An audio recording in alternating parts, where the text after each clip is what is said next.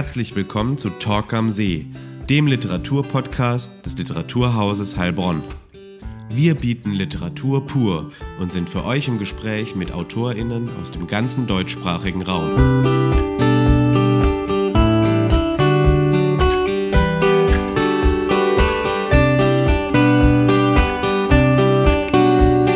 Viel Spaß bei Talk am See.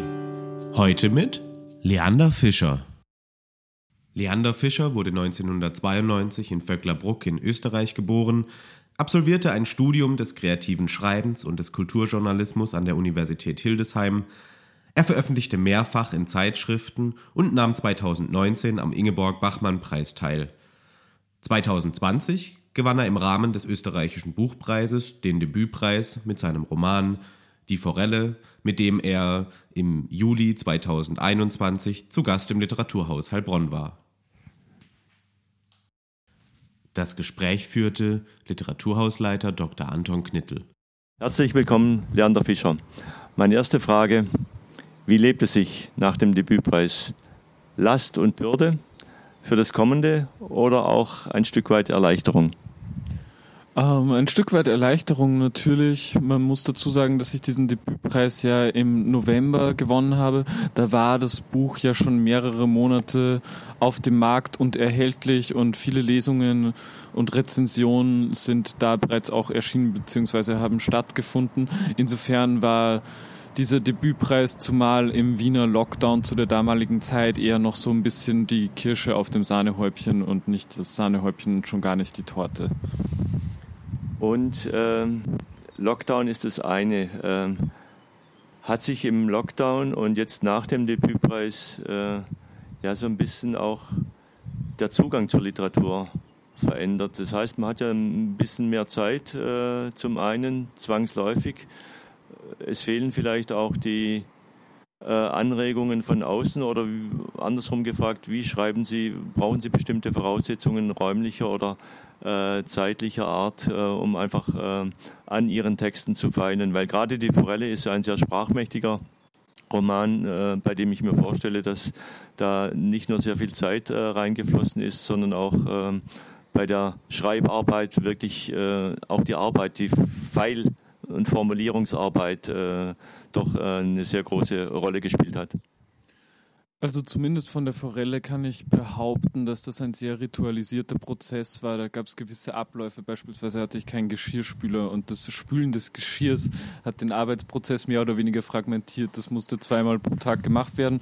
Das habe ich dann auch immer gleich als meine Schreibpause mehr oder weniger genützt. Unter anderem gab es auch das Laufen und das Joggen gehen.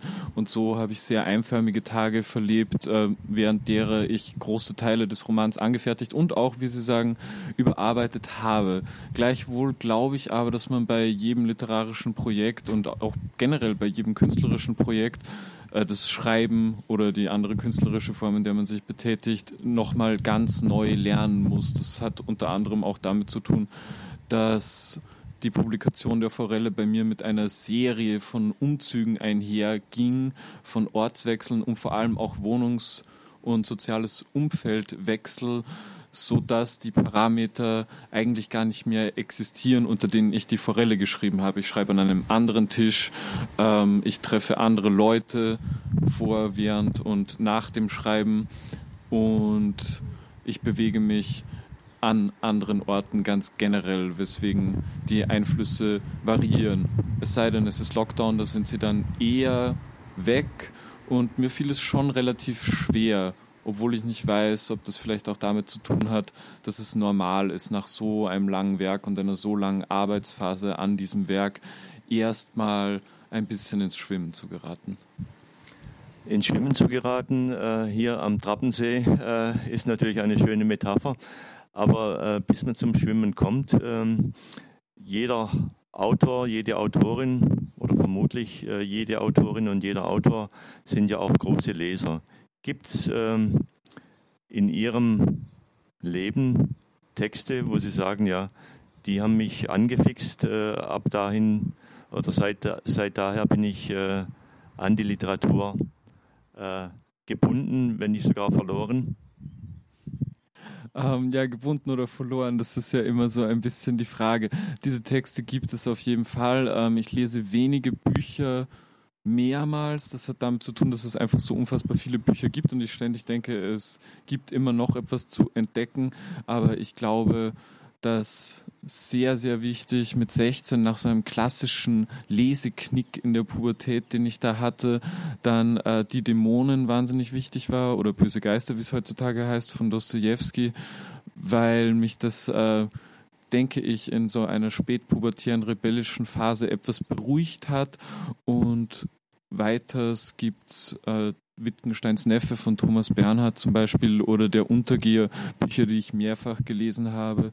Philip Roth auch, äh, die Empörung, was dann möglicherweise wieder ein bisschen mit diesem pubertären Element zu tun hat, dass ich, glaube ich, drei oder viermal gelesen habe bisher. Das geht sich gut aus auf Zugfahrten und das war jedes Mal eine ganz andere Lektüre auch wieder. Und ich stelle mir vor, äh, gerade als äh, junger Mensch, und Sie sind ja, ich darf jetzt äh, ja, nonchalant sagen, äh, Sie sind ja ein junger Autor. Äh, Sie haben einen ganz dicken und voluminösen Roman vorgelegt. Ähm, ähm, ein Projekt, äh, mit dem Sie wahrscheinlich doch längere Zeit auch gedanklich umgegangen sind. Gab es eigentlich Phasen im Schreiben, wo Sie gesagt haben, nee, das äh, schaffe ich so nicht, das Projekt äh, muss ich irgendwie anders angehen? Oder gibt es da Phasen, wo Sie gesagt haben, nee, das äh, ziehe ich jetzt durch? Oder? Ähm, Im Schreiben tatsächlich gar nicht. Das ist ja immer ganz lustig, wenn man jemanden, der gerade nicht schreibt, aber eigentlich schreibt und jemanden, der äh, gerade schreibt und schreibt, an einen Tisch setzt, dass sich die überhaupt nicht verständigen können, weil das alles, ob sich das ausgeht, ob es nicht zu viel ist, eigentlich Fragen sind, die dem Schreibtisch fremd sind. Also wenn man dabei ist, wirklich äh, zu schreiben und in dieser Arbeit auch drin ist, dann äh, treten derlei Fragen von außen ganz selten an mich heran. Zumindest habe ich diese Erfahrung gemacht. Und aller Zweifel ist eigentlich vor allem in den Phasen nagend, wo man jetzt nicht die Zeit, nicht die Kapazität oder auch nicht den Schwung hat, äh, sich wirklich an den Schreibtisch zu quälen manchmal. Und es ist ja ein sehr äh, musikalischer Roman, sehr sprachmächtig. Äh, Rhythmus äh, spielt eine Rolle, natürlich auch keine sonderliche Überraschung, wenn eine der Hauptfiguren auch äh, äh, aus der Musik kommt, ohne jetzt zu viel zu verraten. Ähm, gleichwohl die Frage, ähm, wissen Sie beim Schreiben, äh, wo Sie der Text hinführen wird? Ähm, oftmals nicht weil ich den Moment mag und ich glaube, das unterscheidet auch das literarische Schreiben bis zum gewissen Grad vom journalistischen, wenn sich aus dem Text, aus dem Schreiben heraus Momente entwickeln, die man nicht vorhersehen könnte. Das ist eigentlich mitunter eine der schönsten Erfahrungen, weil man da dann auch immer noch etwas lernt und ein Stück weit auch Kontrolle abgibt an diese komische Entität Sprache, die uns ja alle verbindet und einem nicht unbedingt gehört, selbst wenn man jetzt äh, ein Buch schreibt mit einem Stift, der einem gehört und dem Papier, das einem gehört, mag es sein, dass sich äh, im Vollzug des Aufschreibens dieser Buchstaben dann Dinge ergeben, die einen sehr überraschen, vor den Kopf stoßen oder beglücken. Und ähm, als junger Autor sage ich jetzt nochmal, äh, um an die Eingangsfrage anzuschließen, Last und Bürde. Können Sie sich von dem Erwartungsdruck dieses wirklich fulminanten Erstlings auch ein Stück weit freimachen? Weil ähm, ich will jetzt eine Fußballmetapher äh, verwenden. Der ein oder andere junge Spieler, äh, der eine hohe Ablöse auf seinen Schultern verspürt, tut sich dann beim neuen Verein möglicherweise schwer. Und äh, bei dem einen Autor oder bei der einen Autorin ist es vielleicht genauso, wenn der Erstling äh, wirklich so einschlägt und wirklich so ein gewichtiges Buch ist äh, in jungen Jahren, dass man sich vielleicht selber auch diesen Druck macht. Das zweite muss ganz anders werden. Ich will einen neuen Ton schaffen, wie auch immer. Wie gehen Sie damit um?